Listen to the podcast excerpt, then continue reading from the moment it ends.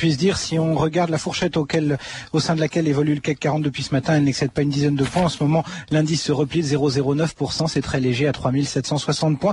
Une tendance hésitante que l'on retrouve ailleurs en Europe puisque l'Euro First 80, lui, progresse de 0,1%, euh, essentiellement entraîné euh, par des places comme Milan et Madrid. Euh, sur le marché des changes, l'euro reste ferme face au billet vert. Il cote en ce moment 1,3399. Voilà Claire, je vous rappelle le CAC 40 qui en ce moment perd 0,09% à 3760 points. À la Bourse de Paris pour France Inter, Cédric Decoeur. Merci Cédric. Vous écoutez France Inter, il est 14h03. C'est l'heure de 2000 ans d'histoire. Patrice Gélinet, bonjour. Bonjour Claire et bonjour à tous. Aujourd'hui, deuxième et dernière partie de nos deux émissions spéciales sur les Indiens d'Amérique du Nord. Un matin, alors que je planais.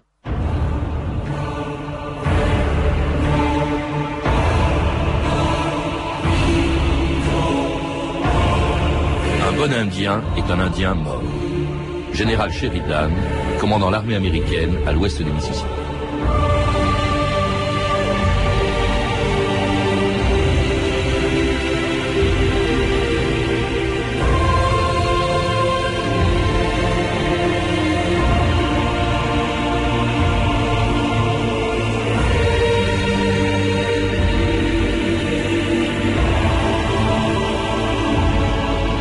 d'histoire.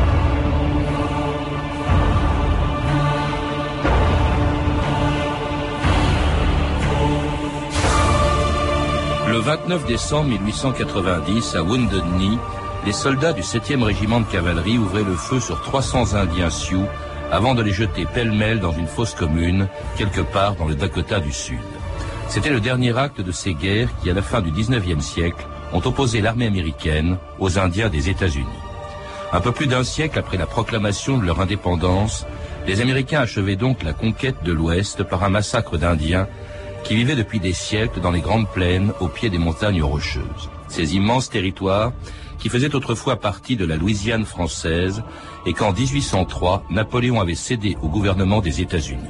Pour une poignée de dollars, l'empereur des Français scellait le destin des Indiens et donnait au président Jefferson le moyen d'étendre son pays de l'ouest du Mississippi jusqu'aux rives de l'océan Pacifique. Félicitations pour la Louisiane, monsieur. En payant 15 millions de dollars en or, nous avons acquis un vaste territoire. Nous n'en connaissons que ce qui va de l'embouchure du Mississippi au confluent du Missouri. C'est insuffisant. Qu'envisagez-vous alors? Une mission de caractère militaire. Pour explorer et dresser la topographie des lieux, en connaître les ressources, sols, minéraux, animaux et flore, un territoire ne vaut rien s'il est inexploitable. C'est une vaste entreprise, monsieur le Président. À l'échelle du pays, Lewis. Il faut d'abord remonter le Missouri jusqu'à sa source et ne pas s'en tenir là, mais pousser beaucoup plus loin vers l'ouest. Au-delà de la Louisiane Jusqu'au Pacifique si cela est possible. Mais ce territoire n'est pas à nous. Et ni à nous ni à personne. Le rêve d'où est sorti un jour ce pays ne sera vraiment réalité que lorsque les États-Unis s'étendront de l'Atlantique jusqu'au Pacifique. Vous aurez besoin d'un autre officier. En avez-vous un parmi vos amis à désigner?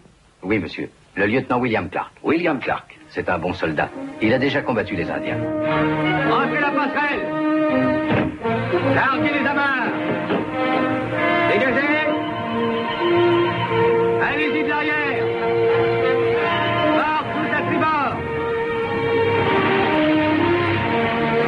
Marie-Hélène bonjour. Bonjour Patrice.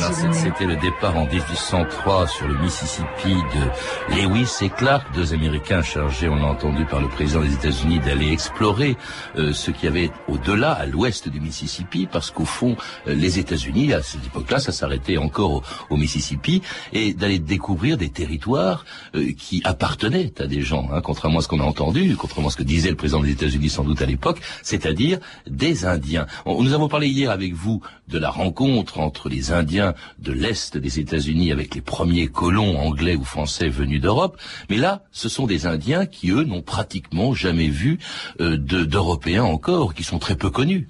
Ils ont vu des traiteurs de fourrure français. Et d'ailleurs, euh, Lewis et Clark euh, ne vont réussir, euh, d'ailleurs magnifiquement, ils vont réussir, mais seulement avec le concours de ces voyageurs, French Voyagers, comme on disait, qui étaient là depuis très longtemps, qui étaient souvent des métis, qui étaient donc les descendants des premiers traiteurs de fourrure. Alors il y en a certains euh, qui sont restés célèbres, un certain Charbonneau notamment, qui était le compagnon de Sacagawea. Sacagawea, l'indienne, donc qui va permettre à Lewis et Clark de trouver euh, leur, chemin euh, du côté du, partage des eaux. Donc il y avait des contacts avec les Blancs, effectivement, de, loin en loin, et à travers la fréquentation presque unique des, Canadiens français. Alors là, ce sont des Américains qui arrivent, Lewis et Clark, qui vont rencontrer euh, des Sioux, des Cheyennes. Enfin, il y a beaucoup de tribus indiennes, mais à cet endroit-là, ce sont plutôt des Sioux et des Cheyennes. Plus tard, au sud, les Américains devront également conquérir des territoires qui appartenaient, euh, avant que les Américains les achètent, aux Mexicains. Au Nouveau-Mexique, ce seront les Apaches, ce seront les Comanches ou les Navarros, mais ça c'est le début au fond de la conquête de l'Ouest. Après les explorateurs, après Lewis et Clark, arriveront très vite les premiers pionniers, les premières caravanes qui vont vers l'Ouest et notamment celles qui sont poussées par l'existence, la découverte d'or en Californie, Marine Frissé. Oui, tout le 19e siècle est fait de, cette lente avancée, donc euh, depuis la côte est jusqu'à la côte euh, ouest. Ça va se faire euh, de manière d'ailleurs assez anarchique et ça va être constamment le problème euh, du pouvoir euh, à Washington. Et ça sera également le cas pour les, les Canadiens puisque les, les Canadiens aussi ont leur poussé vers l'ouest de, de maîtriser euh, notamment les colons qui arrivent, qui sont des gens qui n'ont rien à perdre, qui ont quitté soit l'est du pays, soit l'Europe, qui, qui ont tout à gagner, qui ne sont pas regardants sur les moyens et qui évidemment quand ils sont confrontés aux Indiens et qui ne sont pas sous les yeux de l'autorité ont tendance à, à régler leurs euh, un petit peu euh, facilement. Alors, ce qui est intéressant, c'est qu'aujourd'hui, sur euh, cette épopée, entre guillemets, blanche dans l'Ouest, on a quand même la, la, vision des Indiens et ils s'expriment. Ils s'expriment d'ailleurs pas assez à mon gré parce que lors de cette commémoration de Lewis et Clark, euh, donc qui a tout au cours de l'année 2004, euh, puisque ça fait euh, donc deux siècles, on avait organisé des comités de réunion avec les Amérindiens, qu'on dit beaucoup de choses euh, passionnantes, mais quand on lisait les brochures, eh ben on s'apercevait que leur voix n'était pas entendue. Alors moi je me suis amusée à, à leur poser des questions. J'ai rencontré par exemple les Blackfoot à ce sujet, qui m'ont expliqué comment ils avaient vu l'arrivée de Lewis et Clark. Bah, c'est vrai que Blackfoot qui vivent au, nord des Rocheuses, hein, les pieds noirs. Au fond. Oui, c'est ça. Alors ils sont à cheval sur la du côté de l'Alberta, si vous voulez, et, et, du Montana. Mmh. Alors les Blackfoot bah, racontent quand même un épisode euh, assez désolant, c'est qu'un jour les Wes Clark sont arrivés, ils ont vu des jeunes qui en fait venaient de participer à une initiation qui consistait à aller voler des chevaux, qui étaient donc en tenue, euh, ils avaient leur peinture, ils ont cru qu'ils allaient être attaqués. Et il y a eu une tuerie de très jeunes Indiens, parce que ce que dit la communauté Blackfoot, c'est que les garçons qui ont été tués euh, lors de cette échauffourée, c'était des garçons de 14 ans. Bon, ça, vous voyez, alors quand on écoute les Indiens, on apprend d'autres aspects de cette glorieuse conquête de l'Ouest. Et quand les nez percés parlent de la manière dont ils ont rencontré Lewis et Clark, eh ben ils expliquent qu'en gros, euh, Lewis et Clark leur ont dû leur survie. Donc vous voyez, on a vraiment deux, deux versions. Alors la conquête de l'Ouest, c'est donc ces explorateurs, Lewis et Clark. Après, on on l'a déjà dit, ce sont les premiers pionniers, les caravanes de pionniers qui vont vers la côte ouest, et puis certains s'arrêtent au milieu dans les grandes plaines euh, chez les Indiens, et puis ce seront bientôt les chemins de fer euh, qui vont également traverser les territoires indiens et avec des ouvriers euh, chargés de leur construction et pour nourrir ces ouvriers, eh bien des chasseurs de bisons dont l'un deviendra, grâce à un journaliste américain, Ned Butline, le symbole de la conquête de l'Ouest. Un matin, alors que je planais dans un camp de pionniers, j'aperçois ce gamin maigre et décharné étendu sous un charbon. Je le tire par les pieds, je le regarde de haut en bas et je sens que je tiens là une vedette. Alors je lui dis, comment tu t'appelles il répond Cody. Bill Cody. Quel est ton métier, Julie Chasseur de bisons. Et parfois éclaireur. Alors je dis à ce garçon, à partir d'aujourd'hui, tu t'appelleras Buffalo Bill. Et avant six mois, tu seras porté en triomphe par toute l'Amérique. Monsieur le Président, Madame la Présidente, honorables invités, voici la vedette nationale de l'Amérique. L'homme qui incarne l'Ouest sauvage, le très honorable William F. Cody, Buffalo Bill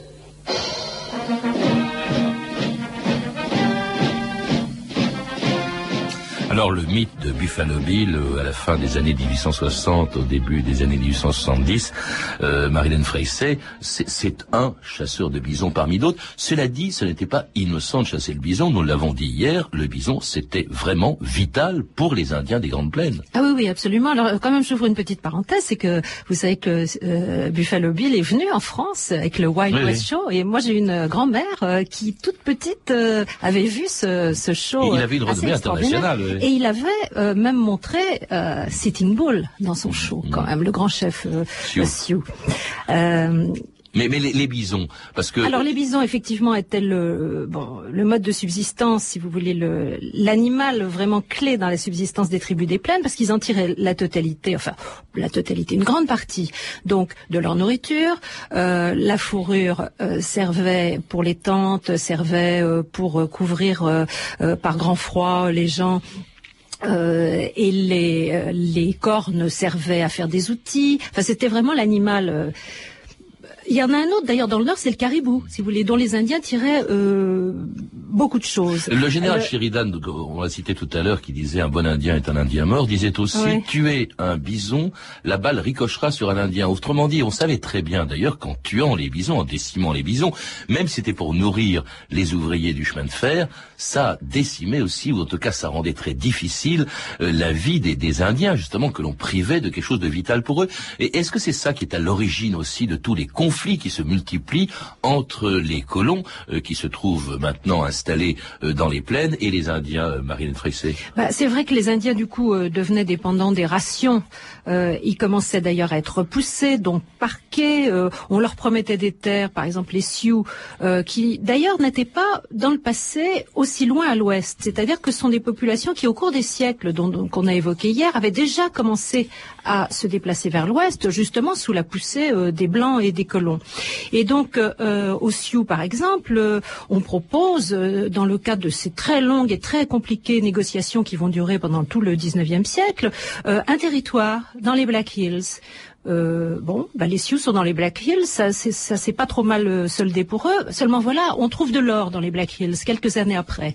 Et comme par hasard, à ce moment-là, et ça, ça montre bien comment le pouvoir blanc agit, il renégocie le territoire avec une fraction minoritaire des Sioux et, et, cette fraction minoritaire cède les Black Hills. Et c'est encore un problème aujourd'hui, c'est-à-dire que les Sioux disent nous n'avons jamais cédé les Black Hills, c'est-à-dire c'est vrai, c'est un endroit absolument magnifique. C'est là d'ailleurs où il y a les effigies des, présidents, vous savez, dans la dans la montagne.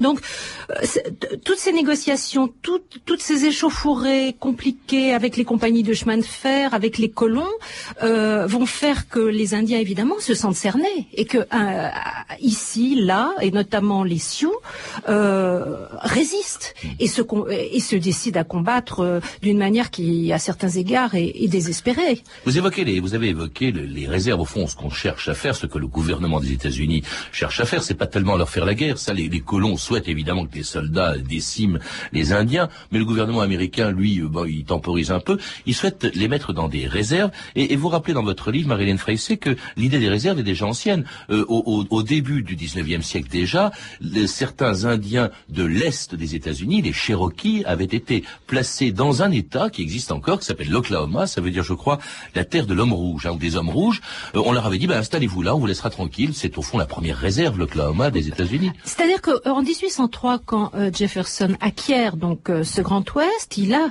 déjà ce scénario en tête qui consiste à concéder aux Indiens une immense partie de ce qui est à l'ouest du Mississippi.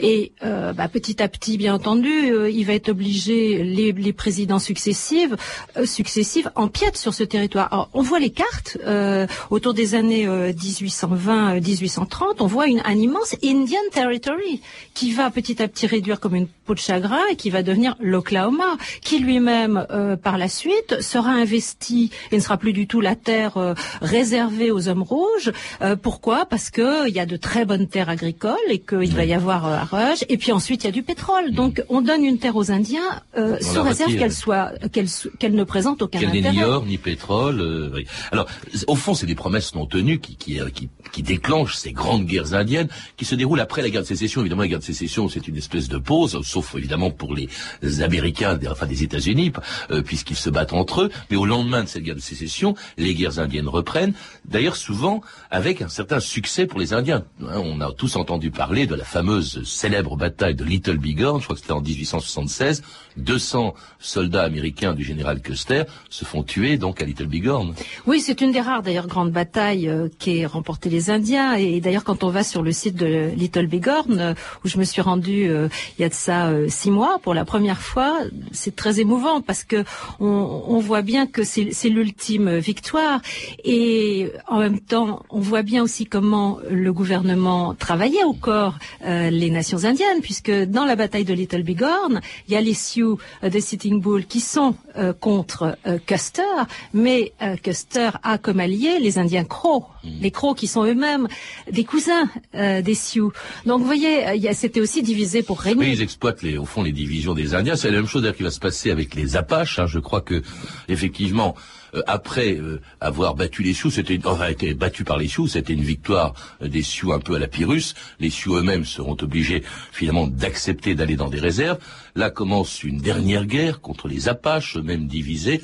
Les Américains emploient d'ailleurs de leur côté des guides Apaches, Et- mais euh, en- en 1886, quand Geronimo, qui est le dernier à se battre, décide de se rendre, eh bien, les uns comme les autres, aussi bien les guides Apaches qui se battaient aux côtés des Américains que les Apaches dissidents de Geronimo, sont tous envoyés en Floride. Par ordre du gouvernement et du président des États-Unis d'Amérique, tous les guides Chiricahua sont en état d'arrestation et seront transférés à la prison de Fort Marion, à Saint-Augustin, en Floride, avec les hors-la-loi Apache dirigés par Goyacla, alias Geronimo.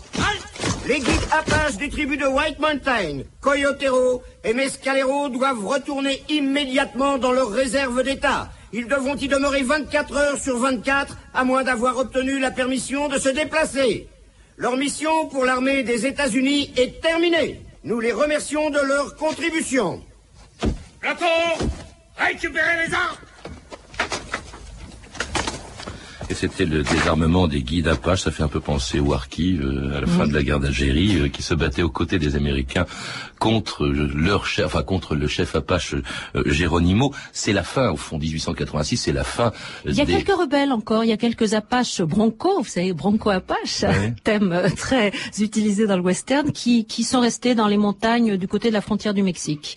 Mais c- tout ça c'est absolument terminé dans les années euh, 1920. Hmm. En tout cas, après le- la reddition de Geronimo, il y a encore, euh, ça c'est plus une bataille, c'est un massacre qui a profondément marqué les Indiens. Marilyn Frissé, c'est Wounded Knee que j'évoquais au tout début Oui, c'est tragique parce que c'est un malentendu. Euh, C'était une population euh, déjà euh, déplacée où il y avait une majorité de femmes et d'enfants.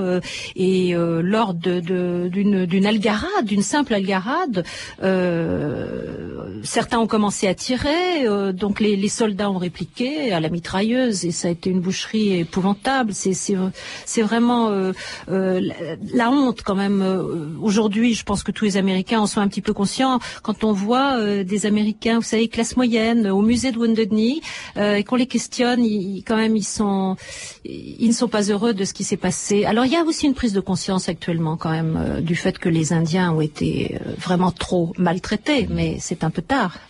Entre temps, enfin, il faut rappeler que après ces guerres indiennes, euh, commence à se mettre en place un bureau des affaires indiennes, euh, qu'on crée euh, euh, des, réserves. Il y a une loi très importante, euh, dites-vous dans votre livre, Marilyn Freyssé, c'est le Dawes Allotment Act, la loi Oui, parce qu'en fait, euh, En c'est- 1887. c'est une loi qui, qui pourrait paraître euh, euh, fondée sur de bonnes intentions et qui consiste à attribuer à chaque famille indienne des parcelles privatives, en les incitant bien évidemment à devenir agriculteurs. Et ces parcelles ne sont pas d'ailleurs euh, petites, mais le problème c'est que les Indiens, euh, pour beaucoup d'entre eux, ne sont pas agriculteurs et malheureusement, ces parcelles sont cessibles, peut-être pas dans certains cas euh, à la première génération, mais à la deuxième ou à la troisième. Alors ce qui va se passer, c'est que devant l'échec euh, de, de, leurs efforts euh, en tant qu'agriculteurs, la plupart des familles vont vendre et que les, les réserves indiennes aujourd'hui euh, sont truffées de petites enclaves, voire de grandes enclaves. Quand on va dans le Montana, dans la réserve des Flathead,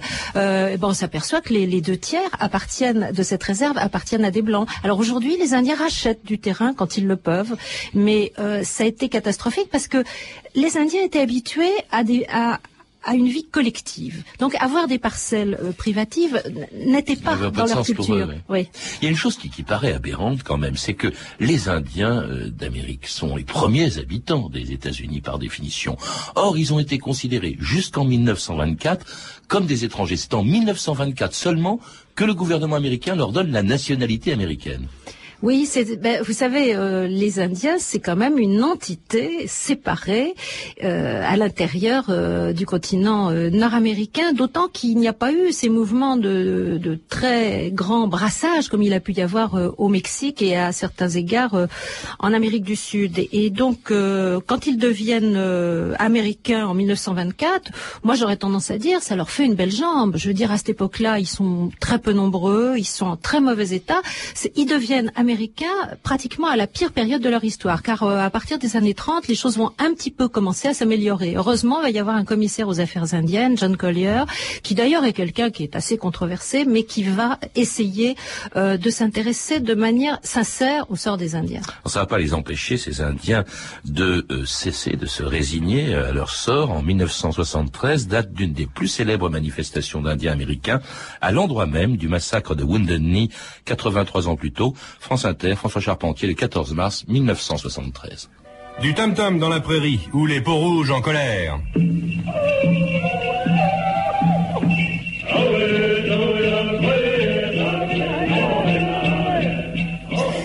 15 jours, 200 Indiens se sont emparés de 10 otages et ont occupé le village de Woundutni dans l'état du Dakota du Sud. Aujourd'hui, ce petit village où a eu lieu en 1890 le dernier massacre d'Indiens qui fit 300 victimes est encore occupé par la tribu des Sioux. Cette nouvelle révolte des Indiens est-elle le signe que les peaux rouges ont déterré à nouveau l'âge de guerre? L'occupation de la prison d'Alcatraz, il y a près d'un mois, la mise à sac du Bureau fédéral des affaires indiennes de Washington, semblerait peut-être le faire croire. En fait, cette hostilité ne date pas d'hier. Les relations entre Blancs et Peau Rouge se sont depuis longtemps détériorées.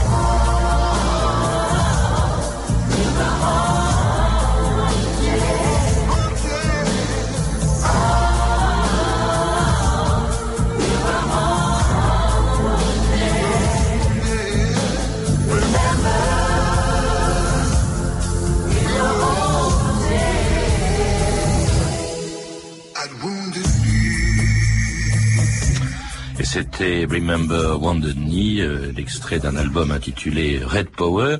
Alors cette occupation de Wounded Knee, ça, vraiment c'est la première fois peut-être en Europe qu'on entendait parler des Indiens depuis euh, justement le massacre de Wounded Knee ou depuis Little Bighorn, Marilyn Freyssey. Ah, il y avait eu euh, l'occupation de l'îlot d'Alcatraz avant, qui a déjà commencé à faire parler. Mais ça, Wounded Knee, je sais pas, ceux qui, qui, qui, qui, étaient, qui étaient déjà des adolescents à l'époque se souviennent, moi je me souviens très bien d'avoir vu des, des, Indiens avec, cette expérience 73, avec des fusils à la main en train de braver pendant 71 jours, hein, de braver le gouvernement américain. Ça a été organisé par qui euh, bah, C'était l'American Indian Movement, qui à l'époque euh, était euh, le porte-parole, si vous voulez, de la frange vraiment agissante du ce qu'on a appelé par la suite d'ailleurs le, le Red Power. Aujourd'hui, l'American Indian Movement a moins d'influence qu'on ne le croit généralement en France. D'abord, c'est un mouvement qui a surtout pris racine chez les Indiens des plaines et particulièrement chez les Sioux.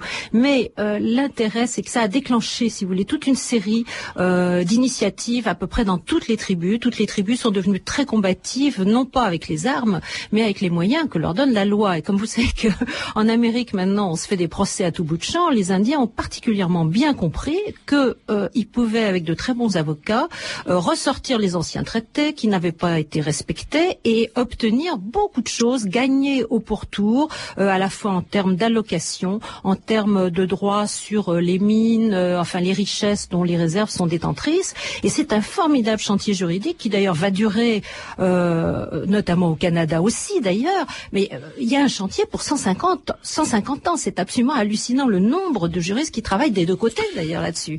Et, et ce, qui est, ce qui est formidable, c'est qu'on voit en même temps une renaissance culturelle. Donc l'Indien n'est pas mort.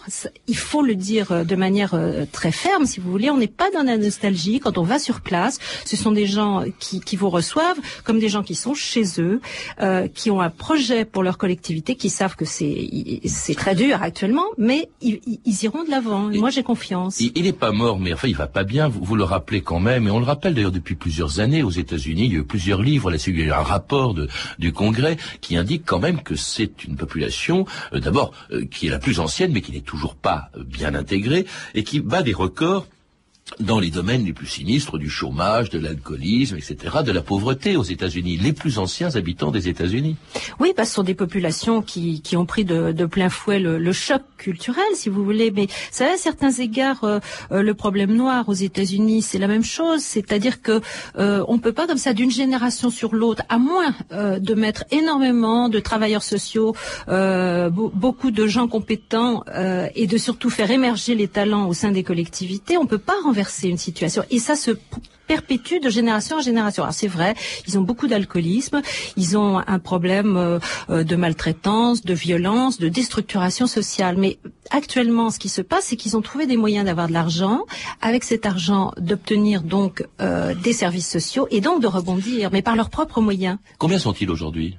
Alors Parce ils sont... étaient 7 millions au moment, on l'a dit hier, au moment où Colomb est arrivé en Amérique. Oui. Ensuite, leur nombre a décru, je crois, jusqu'à 250 000 à la fin du 19e. Ah oui, c'était 20e. catastrophique. Et maintenant, ils sont aux États-Unis 2 millions et demi, ce qui est un petit peu moins d'un pour cent. Et ils sont au Canada 1 million, euh, ce qui est plus de 3%, ce qui est quand même pas si mal. Alors, euh, ces chiffres-là tiennent compte uniquement des gens qui se déclarent indiens euh, lors des recensements. Donc, il y a beaucoup de gens métissés qui sont de culture indienne, mais pas seulement. Comment se fait-il, parce que c'est pas le seul peuple qui a été persécuté dans l'histoire, qu'ils nous fascinent peut-être plus que les autres, Marie-Hélène ces Indiens d'Amérique? Bah écoutez, euh, je sais pas, il faut que chacun analyse son propre parcours par rapport aux Indiens. Moi, euh, j'ai vu assez peu de western euh, quand j'étais petite, je dois dire, j'en ai vu quand même. Mais c'est vrai que quand j'ai, oui, c'est vrai que c'était ça. Mais quand on écoute la parole indienne, et moi, je- j'en ai rencontré tout à fait par hasard en fait de, de ces Amérindiens. J'ai senti qu'il y avait là quelque chose qui me touchait. Pourquoi ça me touchait? Parce que ce sont des résistants. Ce sont des gens qui ont courbé les chines, qui ont été patients, mais qui n'ont jamais lâché. Ils ont continué, pour beaucoup d'entre eux, à garder leur langue. Ils ont attendu. Et vous savez, les Sioux disent, euh, il faudra laisser passer sept générations. Et par génération, ils entendent euh, plus que plus long que, que nous, c'est-à-dire que ce temps n'est pas encore venu, mais au terme de cette génération, ils vont rebondir. Merci Marianne Freyssé. Je rappelle donc que vous êtes l'auteur d'Indien, un très beau livre magnifiquement illustré qui vient de paraître aux éditions du Chêne. Vous avez pu entendre des extraits des films Horizon lointain de Rudolf Maté, Geronimo de Walter Hill, disponible en DVD chez Gaumont, Buffalo et les Indiens de Robert Altman, disponible également en DVD chez MGM. Vous pouvez retrouver ces références en contactant le service des relations auditeurs, en composant le 3230, puis en tapant la touche 1, 34 centimes la minute, ou en consultant le site de notre émission